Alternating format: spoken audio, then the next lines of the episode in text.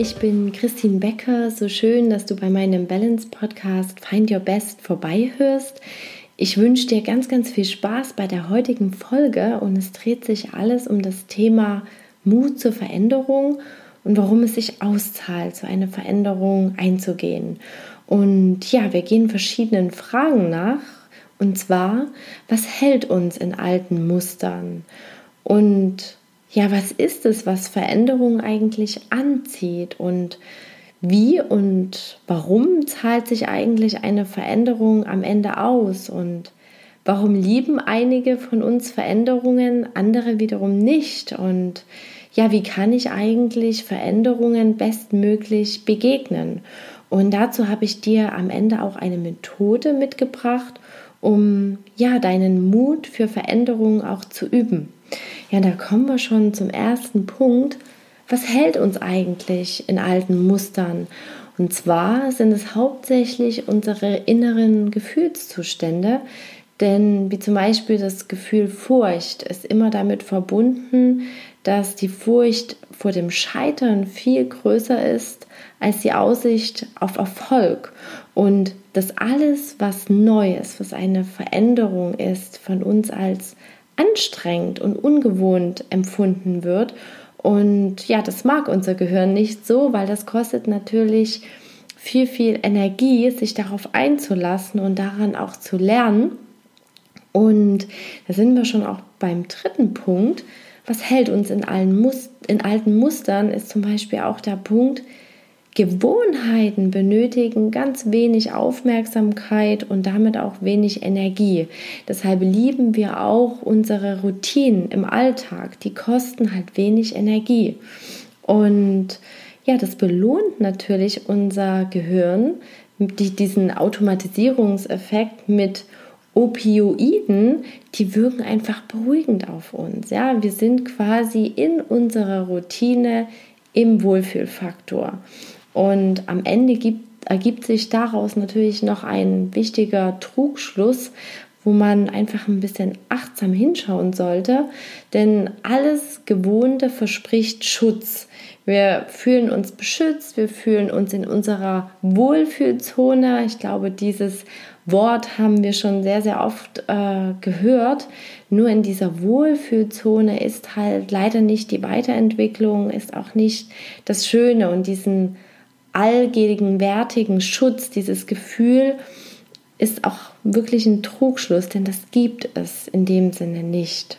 Ja, also ich hoffe, im ersten Punkt ist soweit klar geworden, dass viele alte Muster mit unseren inneren Gefühlszuständen verbunden sind. Und ja, jetzt komme ich zur zweiten Frage. Was ist es eigentlich, was Veränderungen anzieht? Und aha, wir sind wieder bei den inneren Gefühlszuständen.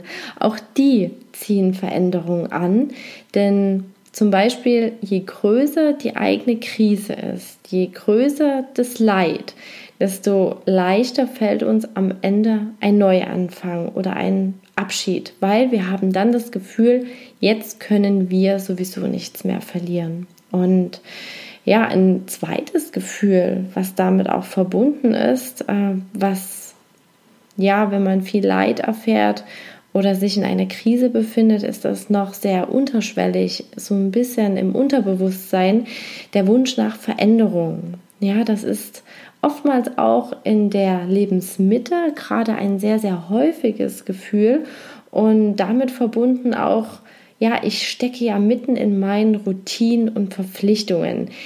Diese beiden Themen werden natürlich auch als Ausreden genutzt und damit schwindet dann innerlich gleichzeitig wie so eine Negativspirale die Hoffnung auf ein anderes Leben und wir halten quasi an dem Alten fest, statt loszulassen. Und ja, dies kann sich dann quasi weiter potenzieren, bis man in einer Krise, in einer Veränderung angelangt ist, wo man sagt, okay, jetzt ist es so schlimm, jetzt habe ich keine Lust mehr, jetzt ist wirklich Zeit für etwas Neues. Jetzt habe ich sowieso nichts mehr zu verlieren. Genau. Ein anderes Gefühl ist wieder etwas zu verpassen. Ähm, viele von uns haben Träume und Vorstellungen, wie bestimmte Themen im Leben aussehen könnten, trauen sich aber nie, das auszuleben, weil man ja vielleicht andere damit verletzt, man müsste etwas tun, was sehr hohe Konsequenzen hat, die man vielleicht nicht eingehen möchte. Manchmal ist auch der Preis dafür zu hoch, den man in dem Sinne dann nicht zahlen möchte. Aber trotzdem ist das ein Gefühl, was Veränderung anzieht, etwas zu verpassen. Und das geht noch weiter, wenn man dem immer nicht nachgibt, das Gefühl immer wieder unterdrückt, kommt etwas weiteres hinzu, nämlich das Gefühl von innerer Unruhe, Unzufriedenheit, Gereiztheit und man stellt sich irgendwann die Frage, war ich denn schon immer so oder das bin ich doch gar nicht oder war es das jetzt? Soll es das jetzt, diese Routine jetzt für immer so weitergehen? Und das sind dann wirklich eigentlich die Schlüsselgefühle, die sind eigentlich bei näherem Hinschauen gar nicht negativ, weil diese Unzufriedenheit, die führt dazu, dass wir dann wirklich eine Veränderung ins Leben ziehen, weil wir sagen, nein, stopp, bis hierhin und nicht weiter, jetzt möchte ich eine andere Richtung einschlagen. Genau. Ja, dann haben wir das Thema, was Veränderung anzieht und ja, natürlich jetzt auch zu einem oder einer der wichtigsten Fragen, wie zahlt sich eine Veränderung am Ende konkret aus? Was habe ich davon? Und wieder sind wir bei dem Thema innere Gefühlszustände. Ja, wir schauen natürlich immer nach Gefühlen, die ja, wir als erachtenswert, als lebenswert einschätzen. Und das ist zum Beispiel das Thema Befreiung, Vertrauen in sich selbst, Selbstvertrauen, Freude, Glück, Zufriedenheit, auch Freude am Lernen und natürlich auch diese Verliebtheitshormone. Und ich werde jetzt auf die einzelnen Punkte ganz konkret eingehen zum Gefühl Befreiung. Wenn wir eine Veränderung eingehen, treffen wir gleichzeitig eine Entscheidung. In dem Sinne, ich mache das jetzt. Und das ist so befreiend, weil dieser ganze Prozess dahin, diese Veränderung, diese Entscheidung zu treffen, kostet so viel Energie. Und du kennst es bestimmt, dass sobald du die Entscheidung für oder gegen etwas getroffen hast, kommt dieses Gefühl der Befreiung. Jetzt ist es weg, jetzt ist es aus dem Gedanken, jetzt habe ich mich für A oder B entschieden. Und Oftmals ist damit auch verbunden mit einem großen Neuanfang. Wenn man den einmal durchgemacht, gelebt hat, dann verliert sich auch die Angst vor weiteren Neuanfängen, kleineren Neuanfängen. Und hier ist es ganz wichtig, der inneren Stimme zu vertrauen, sich neu zu erfinden. Und manchmal ist man auch von außen dazu gezwungen. Und ja, wenn man sich auf den richtigen Weg befindet, dann merkt man das daran, dass es sich insgesamt vielleicht unsicher, aber gut anfühlt und dass es sich wie ein Puzzle anfühlt, wo sich jedes Teil Stück für Stück zusammenfügt. Und ja, zum Gefühl Freude ist zu sagen, ja, finde eine eigene Mission, finde deine Vision oder ein Motiv was stärker ist als der Alltag. Denn das bringt am Ende das Durchhaltevermögen und ganz am Ende auch die Freude mit sich, dass du sagst, ich mache jetzt eine Tätigkeit oder schlage eine Richtung ein für meine Vision, für mein Motiv, woran ich Freude habe, was mir Spaß macht. Und das macht am Ende glücklicher, aber der Weg ist nicht unbedingt einfacher, denn man muss natürlich auf dem Weg viel dazulernen. Man bekommt eine Menge Herausforderungen und man hat natürlich noch den eigenen Alltag auch noch dabei. Und deshalb muss das Motiv stark sein, dass man sagt, okay, dafür gehe ich los. Für diese Tätigkeit, die macht mir so viel Spaß. Dafür nehme ich in Kauf das. Punkt, Punkt, Punkt. Ja. Und äh, dieses Gefühl der Freude und des Glücks hat noch, noch einen Freund, nämlich die Zufriedenheit. Und das geht in die Richtung, je vielfältiger die Erinnerungen sind, je mehr Abwechslung du dir selbst bietest, desto höher wird der Level der Zufriedenheit. Ja, also wenn du eine Vision, ein Ziel vor Augen hast und du Spaß an deiner Tätigkeit hast, dann kommt automatisch das Gefühl der Zufriedenheit, auch der Freude. Und ja, das ist am Ende auch dieses, dieses Gefühlsthema. Was, was zahlt sich am Ende aus? Ja, dieses, diese ganzen Gefühle erleben zu dürfen als Erfahrung. Und damit verbunden ist auch dieses Gefühl, etwas lernen zu können. Ähm, für mich persönlich gibt es nichts Schlimmeres als eine Art Stillstand, wenn ich immer wieder die gleiche Routine habe, wenn ich nichts mehr Neues dazu lerne, wenn ich keinen Input bekomme, dann ist wirklich so mh, mm, eine, ein inneres Stagnieren bei mir zu fühlen. Und deshalb liebe ich auch das Thema Lernen tatsächlich. Ähm, genau. Und ja, ein, ein letztes Thema ist, dass ähm, Forscher aus der USA haben wirklich nachgewiesen, dass viele neue und positive Erfahrungen in unserem Gehirn die gleichen Schaltkreise aktivieren wie die Verliebtheitsphase. Ja, das erklärt natürlich dann viele Menschen, die sagen, ich ja, muss jetzt Bungee Jumping machen, was ganz Neues ausprobieren. Ich brauche jetzt eine Veränderung, um wirklich solche extremen Gefühle mit äh, hervorzubringen. Genau. Und was auch ganz interessant ist, auf einem entspannteren Level, es wurden äh, Paare äh, oder mit Paaren wurde ein Experiment gemacht. Und zwar, dass die eine Kontrollgruppe an Paaren hatten ganz normale gemeinsame Tätigkeiten gemacht, was man so üblicherweise macht. Man geht ins Kino, man geht essen, geht spazieren. Und die andere Kontrollgruppe an Paaren musste was Ungewohntes machen, etwas Neues, wie tanzen, Skifahren, irgendwie eine Extremsportart ausüben, das erste Mal etwas Neues lernen.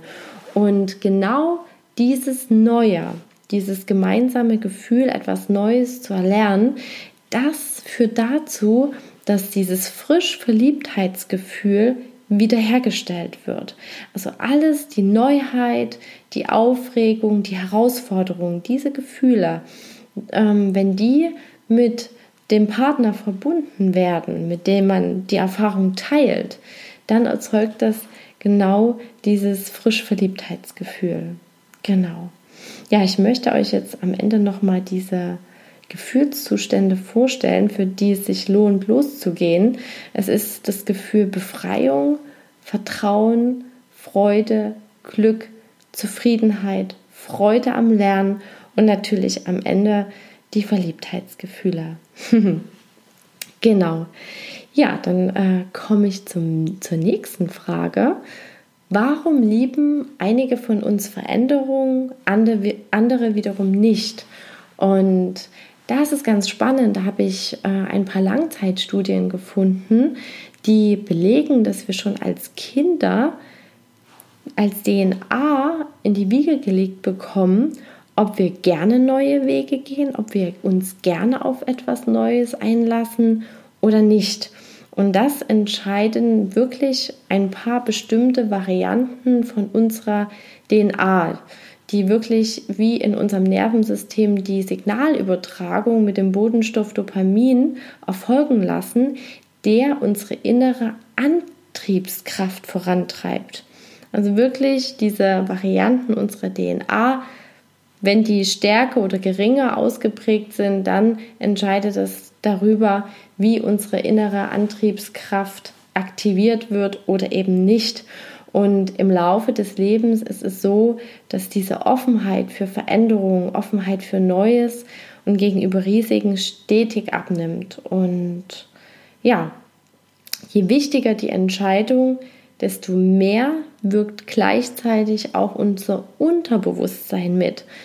Ich glaube, wir kennen alle diese Themen, wenn irgendwas Wichtiges ansteht. Dann schaut man, dass man viele Informationen sammelt, Pro- und Kontra-Listen macht und am Ende im schlimmsten Fall sind die Listen alle gleich lang und man weiß nicht, ja gut, wie entscheide ich mich jetzt einfach? Und am Ende, so mache ich das zumindest, äh, gehe ich nach meinem Gefühl. Wo habe ich ein gutes Gefühl und wo eher nicht?